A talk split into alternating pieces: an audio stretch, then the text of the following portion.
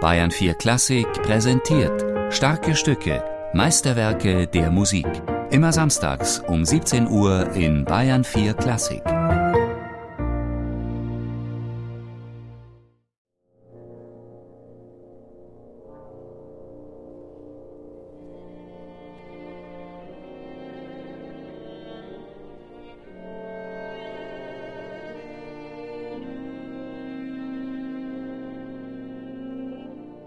Järvenpää, ein kleines Dorf, 40 Kilometer von Helsinki entfernt, am Ufer des Tuusula-Sees. Dorthin flüchtet Jean Sibelius im September 1904 zusammen mit seiner Frau und den fünf Töchtern, gezeichnet vom exzessiven Künstlerleben in Helsinki.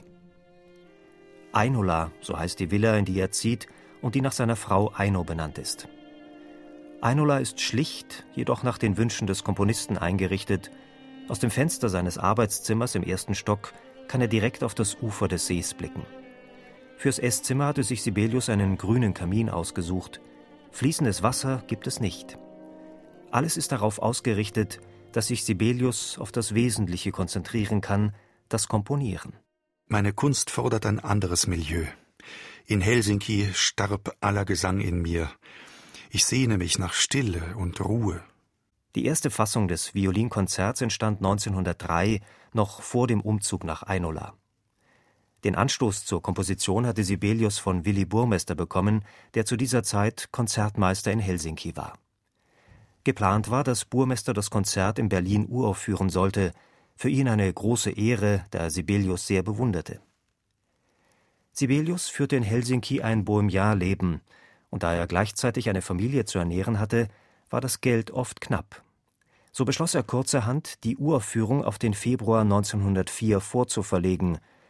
Da Burmester bis dahin das Konzert aufgrund anderer Engagements nicht einstudieren konnte, verpflichtete Sibelius den Geiger Viktor Nowacek.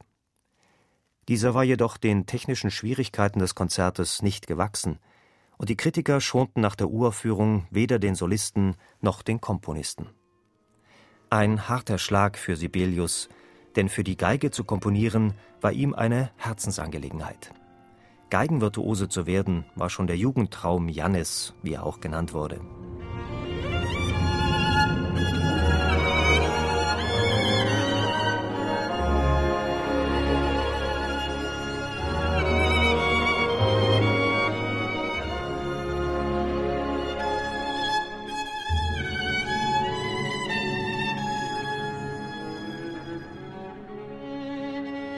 Mein Violinkonzert ziehe ich zurück. Erst in zwei Jahren kommt das heraus. Mein heimlicher Kummer dieser Tage. Der erste Satz muss umgearbeitet werden. Im Schnitt auch das Andante. Ich lasse das Konzert ein wenig liegen. Es wird schon noch gut werden. Im folgenden Jahr arbeitete Sibelius mit Unterbrechungen immer wieder an der Neufassung. Mittlerweile hatte er sich in sein Refugium Einola zurückgezogen.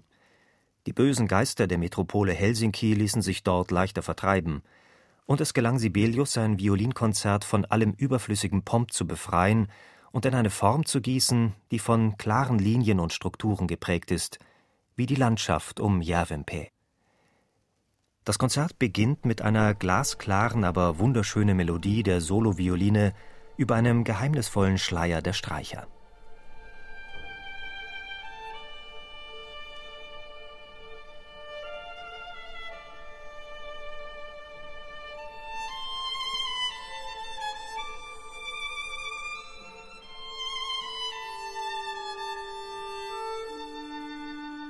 Ich bin normalerweise niemand, der mit Bildern irgendwie hantiert, aber das ist eigentlich schon so ein Moment, da sieht man halt schon irgendwie so eine lange, weite Landschaft, schneebedeckt und vielleicht sogar mit bisschen so grauem Himmel, kein schönes Wetter und ein einsamer Mensch, der sozusagen diese Melodie singt, spielt, denkt.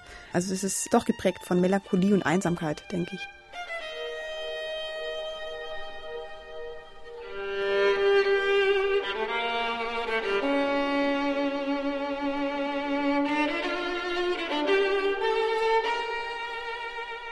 Glaube, dass Sibelius fast ein Naturkomponist war und die Natur zeigt ja auch genau diese Extremen. Es kann ein, einen Tag schönes Wetter sein und am nächsten Tag plötzlich kommt der Sturm und das ist, glaube ich, das, womit ich Sibelius-Konzert am meisten assoziiere. Diese ganzen verschiedenen Naturkatastrophen, die passieren können und plötzlich kommt ein starker Wind und plötzlich ist Eis und plötzlich ist es sehr warm und sehr schön und man fühlt sich wohl, wie zum Beispiel Anfang vom zweiten Satz.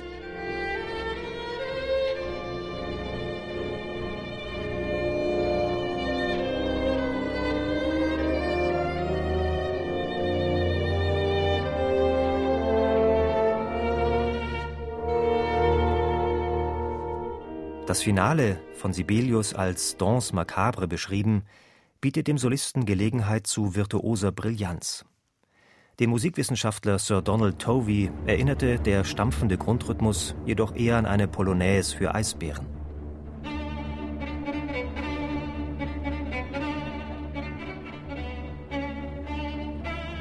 Vielleicht ist es ein bisschen mit Humor gesagt worden.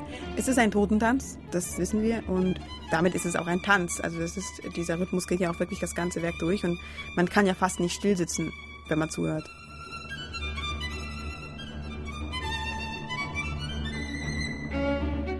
Das Desaster der Uraufführung wiederholte sich nicht bei der Aufführung der zweiten Fassung in Berlin am 19. Oktober 1905. Für die Neuaufnahme seines Violinkonzertes hatte Sibelius Willi Burmester allerdings ein zweites Mal übergangen und stattdessen eine prominentere Besetzung gewählt. Den Solopart spielte der tschechische Geiger Karel Harlersch, Dirigent war Richard Strauss. Trotzdem, der richtige Durchbruch fand nicht statt. Vielleicht war Sibelius bereits zu sehr auf seine Rolle als Schöpfer von Sinfonien und Tondichtungen festgelegt, vielleicht war auch das Diktum, man könne nach Brahms kein Violinkonzert mehr schreiben, schuld daran, dass die große Euphorie ausblieb.